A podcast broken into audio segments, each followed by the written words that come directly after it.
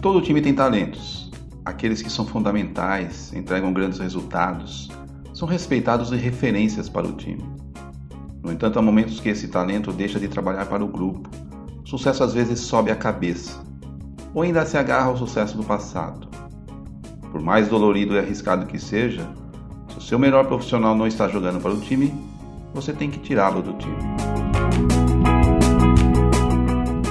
Olá, seja bem-vindo a mais um episódio do S26, podcast voltado para jovens profissionais e executivos, e até mesmo você, profissional com alguma experiência que está buscando desenvolvimento e ascensão na vida profissional. Eu sou Milton Rego, profissional da indústria, com longa e sólida experiência em gestão industrial. Ministro treinamentos e palestras nas áreas da qualidade, liderança e gestão. Enfim, ao longo da minha vida profissional, desenvolvi forte experiência na solução de problemas e liderança de equipes, com resultados expressivos nas áreas e companhias em que atuei. O objetivo desse canal é dividir com você minhas experiências para formar e trabalhar em equipes de alta performance e com resultados expressivos. talentos são fundamentais para qualquer equipe. Entregam resultados, são sempre referência para o time. Precisam ser identificados, trabalhados, retidos pelo líder. Sem talentos, nenhum time alcança resultados e sucesso na sua empreitada. No entanto, há momentos em que esse talento deixa de trabalhar para o time, começa a priorizar os próprios interesses, deixa de pensar pelo time ou pela empresa, ou ainda agarra-se ao sucesso do passado, começa a querer receber mais do que entrega e toda relação é uma relação de troca. Você dá e recebe. Na verdade, você dá antes de receber. Vou contar para vocês aqui nesse episódio uma experiência que vivi quando decidi demitir o meu melhor funcionário. É uma experiência real, mas vou usar aqui nomes fictícios para preservar as pessoas, ok? Jonas tecnicamente era meu melhor funcionário. Muita experiência na atividade e na empresa muito conhecimento na sua área de atuação. Tinha até um bom relacionamento e era muito respeitado pelo time. Era uma referência técnica para os mais jovens e menos experientes, mas ninguém atrevia-se a questioná-lo. Ele não dava espaço para isso. Quando assumi a equipe, identifiquei esses pontos. Também tratei de identificar formas de melhorar os resultados da equipe e, é claro, Jonas naturalmente era o candidato mais credenciado para se tornar o meu braço direito nesse processo. No entanto, um assunto específico começou a me incomodar muito. Sou guiado por indicadores em todos os aspectos da minha vida, principalmente profissional. E os indicadores sobre responsabilidade do Jonas demoravam 20 dias para ficar prontos, indicadores monitorados mensalmente. Comecei a questionar: se o indicador demora 20 dias para ficar pronto, quando iremos efetivamente trabalhar para melhorarmos?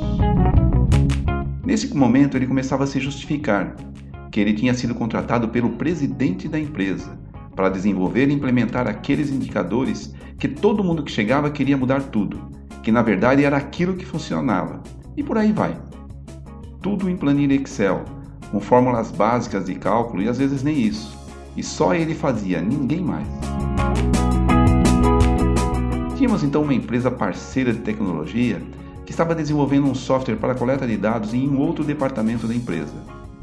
Consultei-os sobre a possibilidade de fazermos algum projeto para os nossos indicadores. Uma vez que tive uma resposta positiva, dei andamento no projeto. E convidei então o Jonas para fazer parte desse projeto, uma vez que ele era o mais indicado e mais qualificado para fazer o projeto funcionar. Claro que no processo de desenvolvimento, muita coisa dava errado. E cada vez que não funcionava, em vez de usar sua experiência para sugerir as melhorias necessárias, questionava e criticava o projeto, que o jeito dele fazer é que funcionava, que ele tinha sido contratado pelo presidente para desenvolver os indicadores, etc, etc, etc. Após algumas tentativas de fazer o projeto funcionar, com Jonas adotando o tempo todo essa postura crítica e defensiva, decidi tocar o projeto sozinho com a empresa parceira. E após idas e vidas, foi mais difícil, é claro, mas conseguimos. O novo sistema demorava então, entre gerar os relatórios e fazer análise dos indicadores, dois dias. Isso mesmo, reduzimos de 20 dias para dois dias. Agora sim tínhamos tempo para efetivamente trabalhar nas ações para melhorar os resultados. Indicador serve para isso, para ser trabalhado, não apenas para ser apresentado e pregado na parede. Implementei eu mesmo o novo sistema e eu mesmo comecei a gerar e analisar os indicadores e direcionar então as ações necessárias para os mesmos. Consequentemente, os resultados começaram a aparecer. Resumindo a história, quando tive que fazer um ajuste na equipe, decidi que era hora de tirar o Jonas do time. O Eduardo, que até então era uma liderança acanhada e ofuscada pelo Jonas junto à equipe, assumiu esse papel e passou a ser o responsável pelos indicadores e as ações relativas aos mesmos. Com receio, é claro, mas dei a ele o suporte e encorajamento necessários para que ele desenvolvesse a segurança para tocar o barco. Em pouco tempo, já era uma liderança efetiva e de destaque no time. Acho que ainda está lá na empresa, e isso já faz algum tempo. O que eu quero dividir aqui com vocês é que talento é sim muito importante para qualquer time. Nenhum time se desenvolve e cresce se não identificar e desenvolver os seus talentos. Mas por outro lado, o talento não pode viver somente das glórias do passado. Toda história deve sim ser respeitada e todos devem se orgulhar das suas histórias de sucesso.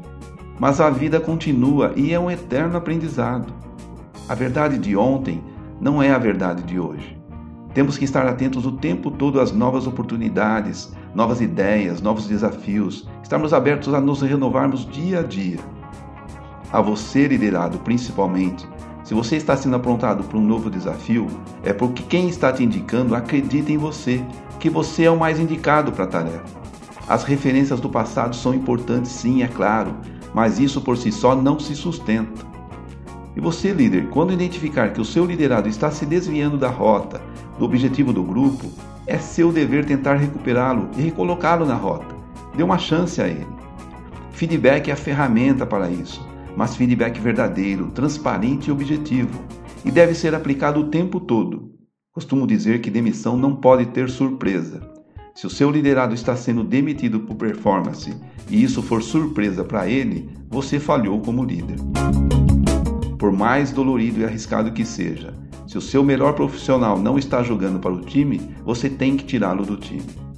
O time percebe isso, principalmente se você desafia o time o tempo todo para resultados, cobra integração e espírito de equipe.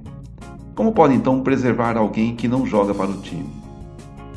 Perca seu melhor jogador, mas não perca seu time. Esse foi então mais um episódio do S26 e espero que eu tenha contribuído de alguma forma para enriquecer o seu conhecimento e que esse possa ser mais um elemento para o seu crescimento profissional e pessoal também. Fique à vontade, comente, opine, compartilhe e divida suas experiências comigo. Para mim será sempre um grande prazer ter a oportunidade de saber a sua opinião e aprender também com você. Nos vemos no próximo episódio.